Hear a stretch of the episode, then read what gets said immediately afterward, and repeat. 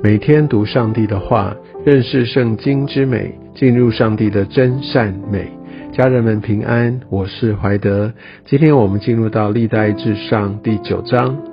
那在昨天讲完呃扫罗呃。接下来，今天我们要看到这整个的一个族谱，他再次讲到啊，他的一个资料的来源，哈，讲到是呃写在以色列诸王的记上。那这个跟我们之前读的列王记是不一样的，这个是类似他们宫廷的这样的一个史记，但很可惜的，这个这样的记录，哈。到现在并没有在在流传，哦，已经失传了。但是我们可以看到，他在这边特别去讲，起码对当代人来说，哦，他们知道这是有所依据的。那我们可以看到，在这边以色列人都按家谱计算，所以按家谱来列名，哦，对以色列人真的是很重要的呃一个传统。那有这个名字，代表他们的核心身份，他们被呃纪念。但这边也呃，同时也讲到，他们因犯罪就被掳到巴比伦。神用这句话来做一个概括，因为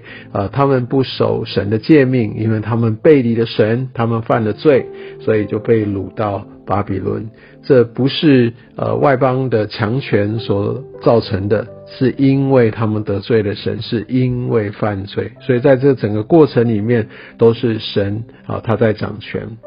那接下来第二节就讲到呃他们的回归，有讲到这些不同的人啊。那第二节一开始讲到先从，所以我们就知道他们是首先的。呃，一般来说，在这整个回归有分三批哈，各自呃就是呃相隔了大概有几十年的时间。那第一批是所罗巴伯哈带第一批的以色列人回归，然后呃第二批啊我们可以看到尼西米。然后第三批以斯拉，哦，他们就分别的来带领这些以色列人来回到故土来重建。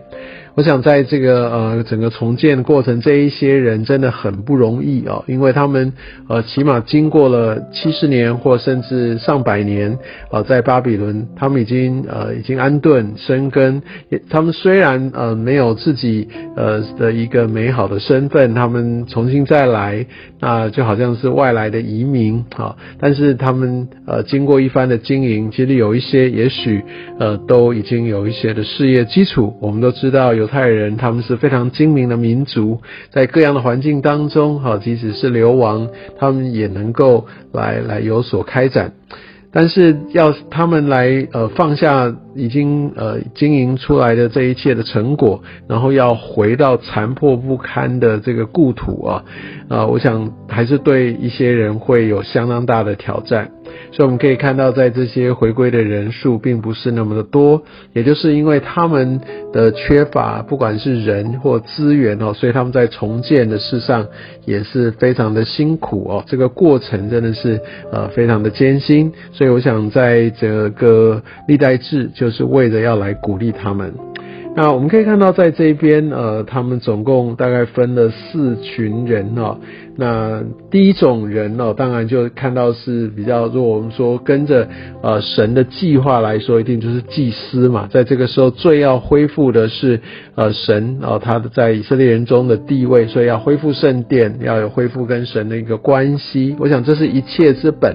这所有的他们的失败都是因为离弃了神，所以在祭司来说，从十到十三节哦，这边就有讲到啊，所谓祭司跟他们的这些的名字，他们的族谱啊，总共有一千七百六十人。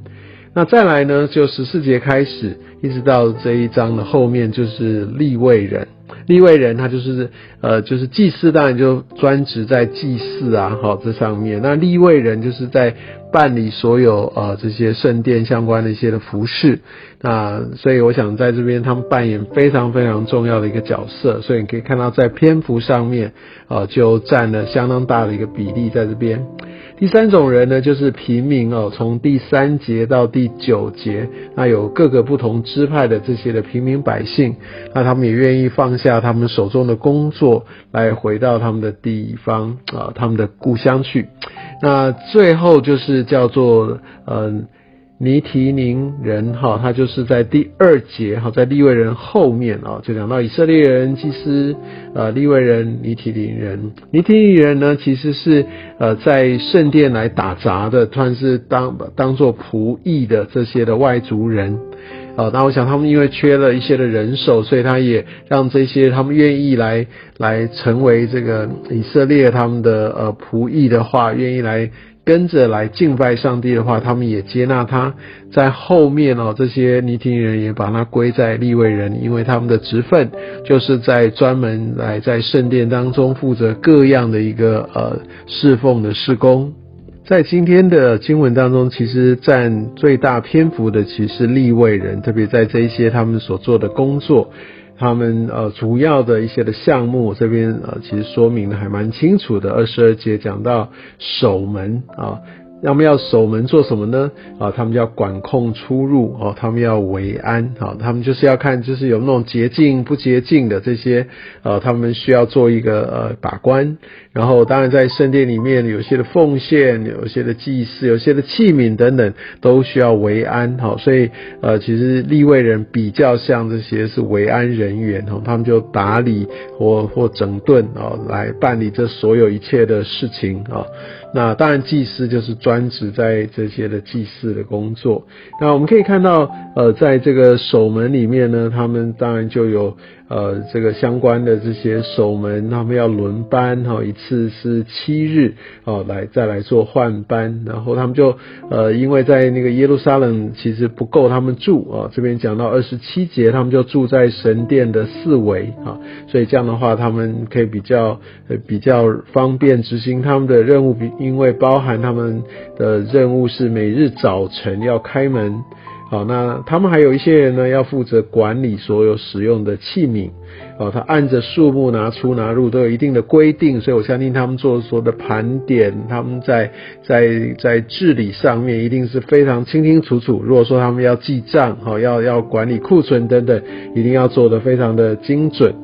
然后呢，那有一些人他们呃用香料，这祭祀用香料做膏油，那我相信呃立位人家来在这当中做。做呃相关的一个协助，那甚至还有在主要的一个职分，在一些立位人，他们是要管理盘中烤的物啊，有一些要烤这些，比如像换橙色饼啊，这些也都是他们的一个呃业务执行范围里面。那当然还有在在这个整个在歌唱哈，还有这些所有预备的摆列等等啊，所以都在呃立位人。那所以我们可以看到呃在神。也特意在这些事情上面记载的非常的详细，那这也强调上帝对这个敬拜的恢复上面的一个看重，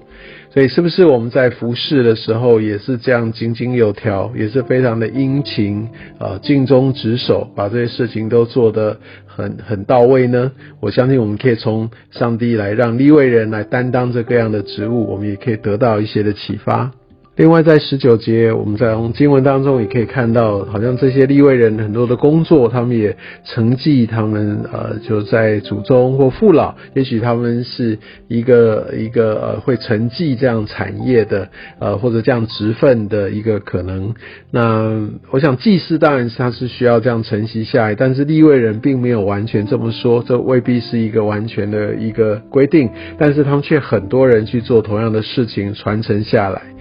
所以，当然，如果我们用现代的角度，立位人就蛮像我们现在的全职的童工和全职的服侍者。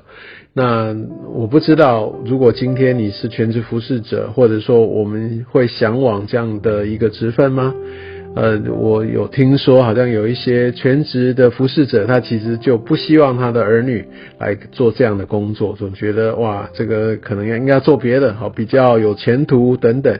难道是这样吗？我们从以色列人他们看重这件事情啊，他们愿意来承接这样的一个职分，甚至呃来传递到他们的呃后裔去。我相信这是一个很重要的一个恩高的一个传承。真的求神让我们可以有一个看见、知道服侍神是一个非常非常宝贵的一个，是一个非常美的被拣选的一个呼召啊！愿我们真的也都可以珍惜我们手中所做的服侍。当然，不是只有全职才可以服侍，但我们不要轻忽了，其实服侍神在神呃所看待呃这整个的一个他的选民当中有一个非凡的意义。愿上帝祝福你。